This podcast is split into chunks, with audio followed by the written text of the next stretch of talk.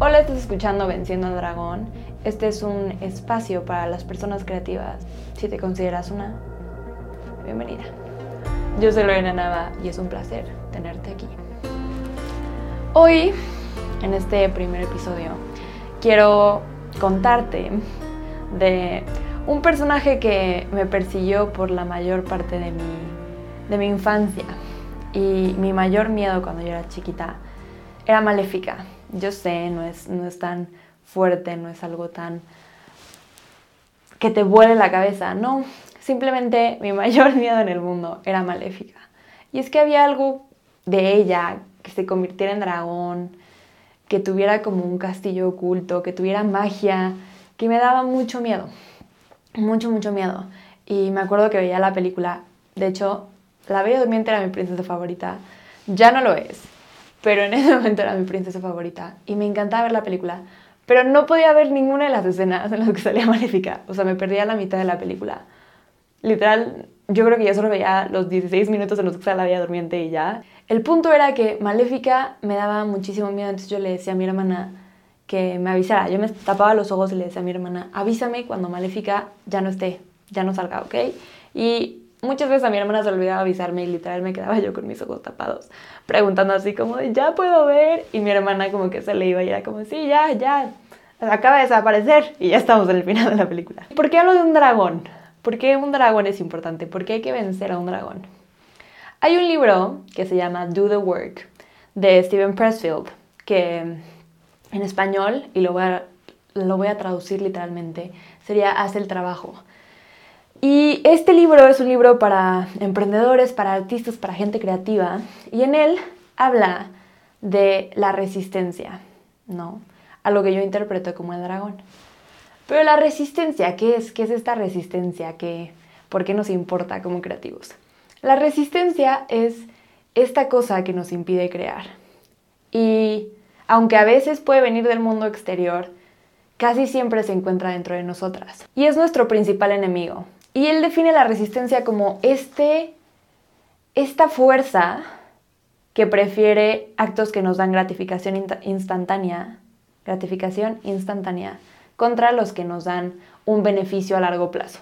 Esa es la resistencia, la que nos dice, es mejor que hagas esto ahorita, es mejor que descanses ahorita, luego harás la otra cosa. Y esta resistencia está dentro de nosotras y nos impide ser quien queremos ser, nos impide crear, nos impide hacer lo que queremos hacer, llegar a este punto de emprender, de crear, de pintar, de sentarte a hacer lo que tienes que hacer, porque la resistencia es parte de quién eres. Y Steven Pressfield habla de esta resistencia como el dragón, el dragón con el que tenemos que luchar.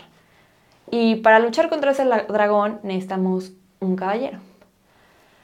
Y mientras yo pensaba en esto, este es un concepto que he conocido ya desde hace tiempo y que comúnmente me encuentro con esta resistencia cada vez que empiezo cualquier cosa creativa.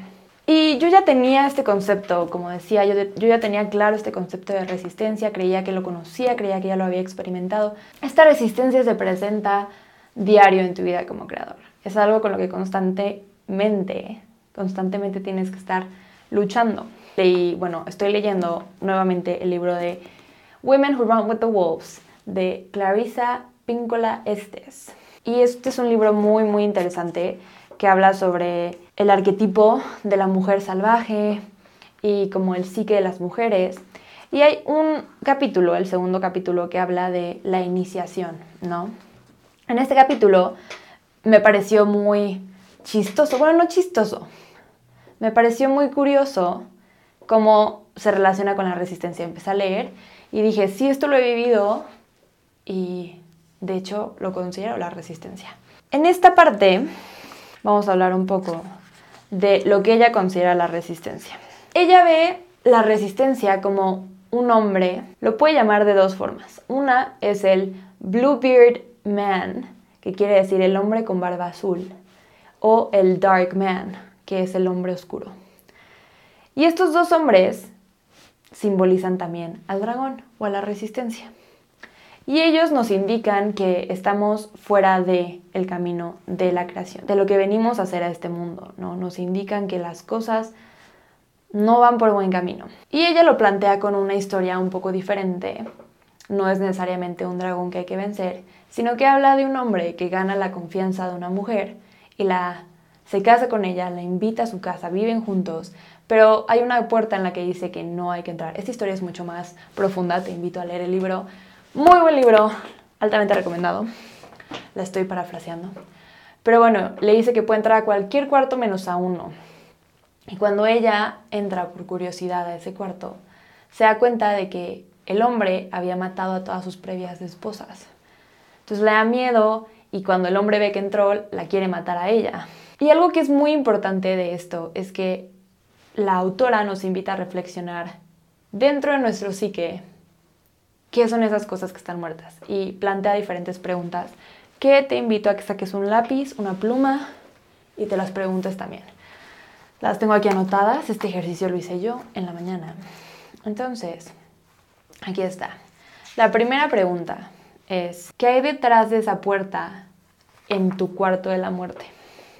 Y tú puedes decir como, Lore, ¿qué onda? O sea, está muy loco. Está muy loco ya, esto se puso muy intenso, es el primer episodio que está pasando.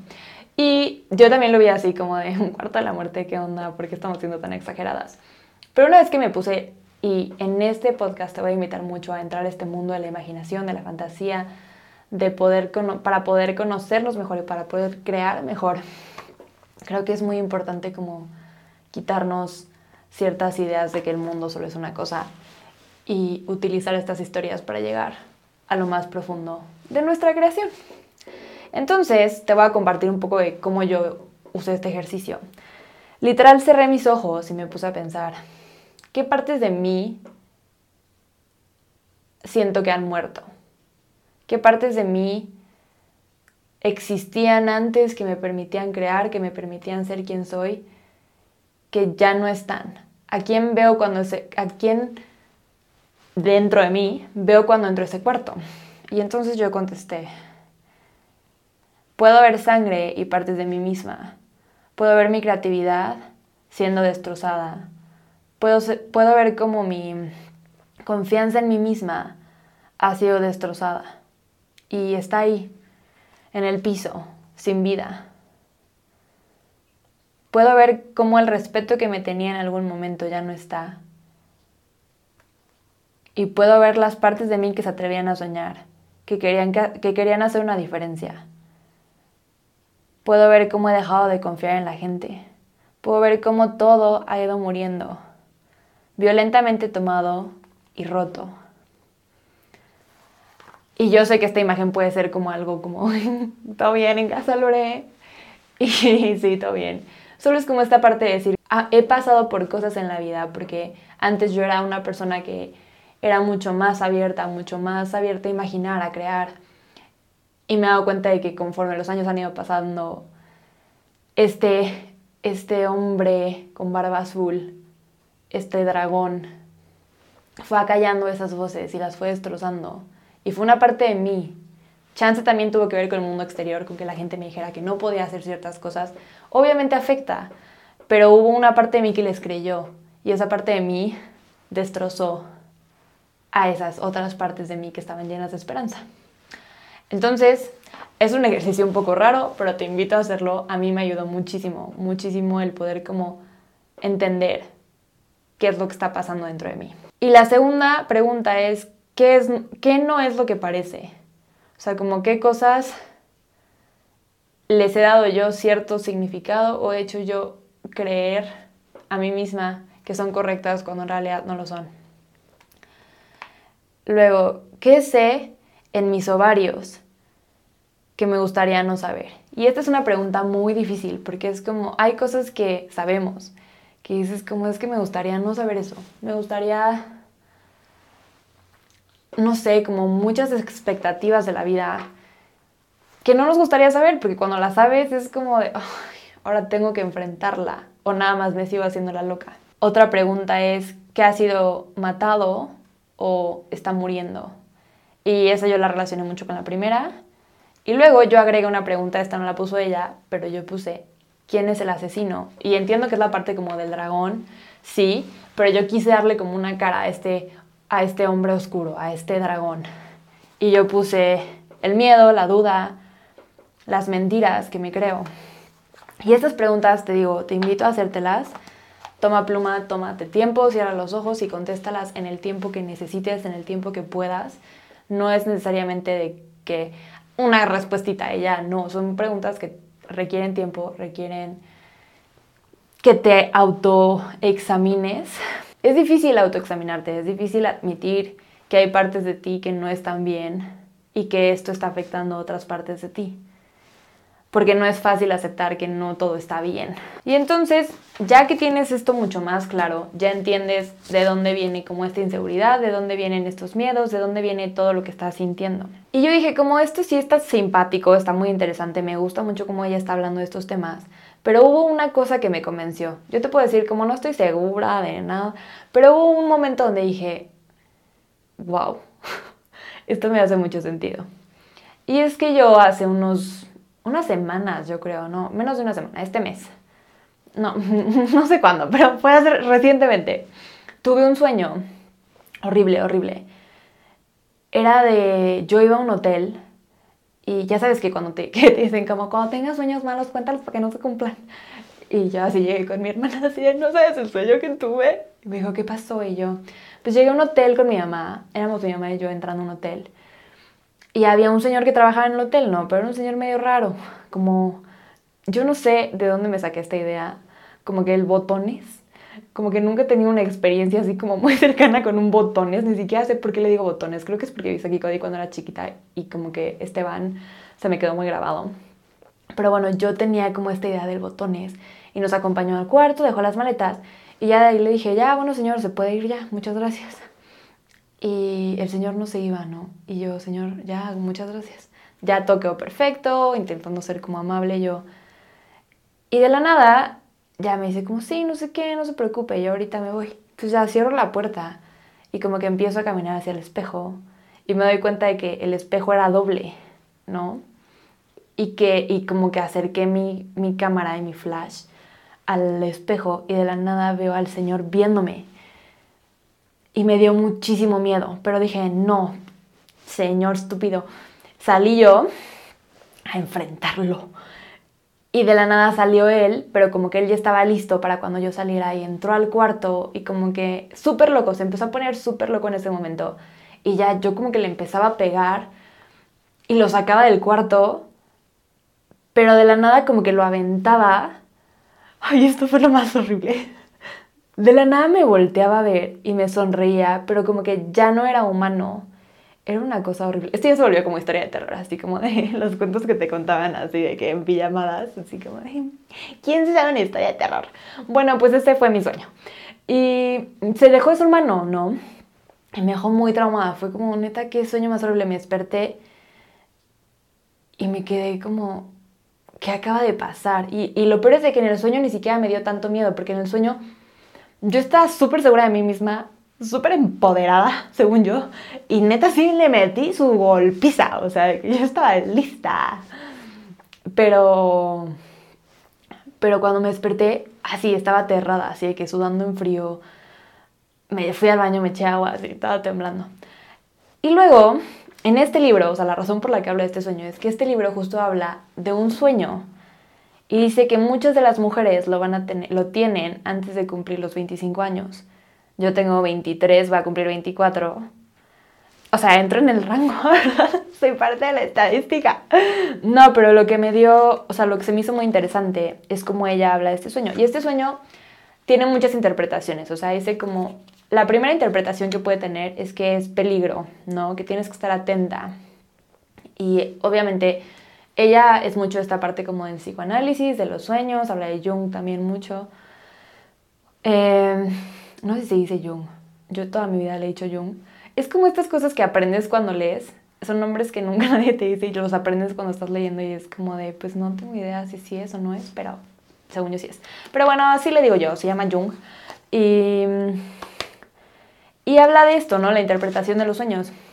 Entonces dice que este sueño habla de peligro, pero luego también habla de una cuestión creativa. Y esta cuestión creativa a mí me llamó mucho la atención, porque dice, hay otro aspecto específico en el que las mujeres sueñan con este hombre oscuro. Y dice que es cuando nuestro fuego creativo está humeando y se está apagando. Cuando ya no hay aceite, cuando ya no hay fuego, la verdad, no, ¿cómo se dice fuel? Cuando ya no hay fuel o gasolina que lo, que lo prenda, cuando ya no hay algo que lo esté prendiendo y se está apagando esta llama creativa. Y dice que ahí es cuando lo soñamos. Y esto es una intrusión predatora, predatora, se dirá. Y esto es una intrusión de parte de como, de manera como de un predador, pues, dentro de nuestro psique. Y lo que busca es que despertemos y que digamos, no, no me voy a detener, voy a seguir creando, ¿no? Y yo y te digo, puedes decir como de Lore, no manches, estás fumadísima. Yo te voy a decir, yo también lo creería, pero que describiera mi sueño de tal manera y que mi sueño haya sido así, de específico. Porque obviamente no todos o sea, no va a ser todo el mundo igual, ¿no? De que en el hotel, no. No, o sea, habla de que vas a encontrarte con un hombre que te va a dar miedo, o sea, va a ser algo muy creepy, una experiencia muy creepy dentro de tus sueños y te vas a despertar espantada. Y obviamente pues hay muchas interpretaciones. Por ejemplo, el que yo haya estado con mi mamá creo que también tiene otra interpretación. Pero bueno. Y entonces ella habla, volvamos a la parte de por qué es importante este sueño. Dice, muy seguido en la vida creativa, perdón que lo lea así como lento, es que estoy traduciendo y como que a veces me cuesta. Bueno, lo voy a leer una vez en inglés y luego ya lo traduzco. Often the creative life is slowed or stopped because something in the psyche has a very low opinion of us, and we're down there groveling at its feet instead of popping it over the head and running for freedom. Y ahora lo voy a parafrasear. Lo que dice es que muchas veces en la vida creativa dejamos que algo nos haga sentir muy mal. Y, y es una parte de nuestro psique, es una parte de nosotras, de nuestra mente, que, que no cree que somos suficientes. Y dejamos, en vez de pelear contra ella, dejamos que nos haga sentir menos. Y lo que dice es como, no, tienes que pelear, tienes que darle la golpiza que yo le di a esa cosa que se me acercó en el hotel. Y eso es lo que mi subconsciente me estaba intentando decir, como, tienes que luchar. Porque yo he estado pasando justo por una etapa como baja. O sea, sí, sí, sí es cierto que yo estaba en un punto de mi creatividad donde no era alto, ¿no? Entonces sí tiene sentido que el significado sea ese porque yo estaba pasando por una etapa dentro de mi vida creativa en donde no me sentía motivada y, me sentía muy mal, como sin sentido hacia lo, que estaba haciendo. Y, fue, y sí es como un despertar, ¿no? El que te digan como, hay una cosa horrible que te está persiguiendo en un hotel. Si te deja pensando, ¿no? Esto me gustó mucho porque habla como de esta amenaza del hombre oscuro funciona como una advertencia para todas nosotras. Si no pones atención a los tesoros que tienes, te los van a robar. Y cuando me quedé pensando en eso fue como, que es cierto. Y aquí voy a entrar como a otro, un poco otro tema, que es como el crear es un regalo. Muchas veces es difícil verlo porque estamos tan perdidas en el como sobre todo en este mundo como de redes sociales, como de todo de inmediatez, es como es que no, no estoy logrando las metas que quiero porque todo tiene que ser muy inmediato, ¿no? Pero el crear es un regalo y no es algo que tengas que hacer, es algo que puedes hacer. Y creo que eso es súper mágico. Ay, gracias a Dios, había un ruido horrible y ya se cayó. Espero que no haya entrado al micrófono. Sí, sí, me disculpo, pero bueno. Entonces es eso, es una, este hombre oscuro, este dragón es una advertencia de que tenemos algo que vale la pena luchar por él. Y aquí entra otra parte dentro de esta idea del dragón, volvemos a la idea del dragón, esta resistencia, acordémonos que es el dragón, lo puedes conocer como el dragón, el hombre de la barba azul o el hombre oscuro de los sueños. Y aquí hay algo muy importante. Yo a este podcast lo voy a llamar Matando al Dragón. Pero después de un tiempo me di cuenta de que no quiero matar al dragón, lo quiero vencer. Y ahorita te voy a decir otra historia, voy a meter otro punto importante. No sé si ya viste Spider-Man No Way Home, la última película de Spider-Man que acaba de salir este diciembre 2021. Es, si no la has visto, no, no quiero spoilear nada, nada más voy a decir algo como de los villanos. Vela, antes de seguir, si no quieres spoilers, si te da igual, por favor, continúa escuchándome. Pero en esta película, no voy a decir muchos spoilers, nada más la idea es que los villanos vienen de otro universo, esto todo el mundo lo sabe, ok. Qué horrible es tener que no pensar en spoilers. Voy a decirlo como salga, ya me da igual. Lo que quiere Peter Parker o Spider-Man es que dejen de ser malos de cierta manera, ¿no? Entonces busca una cura para cada uno de ellos, para que no tengan que morir. Y eso es a lo que yo quiero llegar. No hay que matar al dragón porque el matarlo no serviría de mucho. Lo que hay que hacer es vencerlo. ¿Y cómo lo vencemos? Le quitamos su poder. ¿Y cómo le quitamos el poder al dragón? Para quitarle el poder al dragón, primero hay que reconocerlo. Y hay que entender que tiene diferentes armas. Y esas armas le funcionan para hacernos sentir mal, para hacernos sentir menos. Vamos a ver cuáles son sus armas. La primera es que es implacable es muy inteligente, tiene un plan, sabe cómo llegarte, sabe cómo darte, sabe cómo hacer que pares. La segunda es que está dentro de ti, entonces no es tanto que tengas que luchar contra algo. A veces diría, sería más fácil literal tener un dragón enfrente y ponerme a pelear que luchar y ver al dragón que tengo adentro. Otra es que tiene el poder de la invisibilidad. Se hace invisible. A veces dices, ay, no, ya no, no está aquí. Pero está ahí, esperándote. Y es, y el, no sé en cuál número voy, pero el siguiente superpoder que tiene es que va a hacer cualquier cosa. Va a hacer todo lo que tenga que hacer para detenerte de hacer lo que tienes que hacer. Y es fuerte porque toda la vida crees como de, no, tengo un sueño, puedo cumplir mi sueño. No es, no es tan difícil, pero no, no cuentas. Obviamente sí es difícil, no piensas en muchos factores que pueden apagar tu sueño, pero nunca piensas en que hay un dragón adentro de ti que quiere detener tu sueño. Eso es lo difícil. Pero tengo buenas noticias. Tú también tienes poderes. Tú también puedes detenerlo. Tú también puedes pelear. Tú eres Spider-Man. Spider-Woman.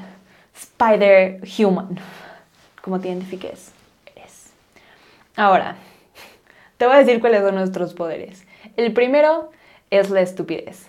Tú dirás, Lore, ¿de qué me sirve la estupidez? Y es muy importante porque sí funciona.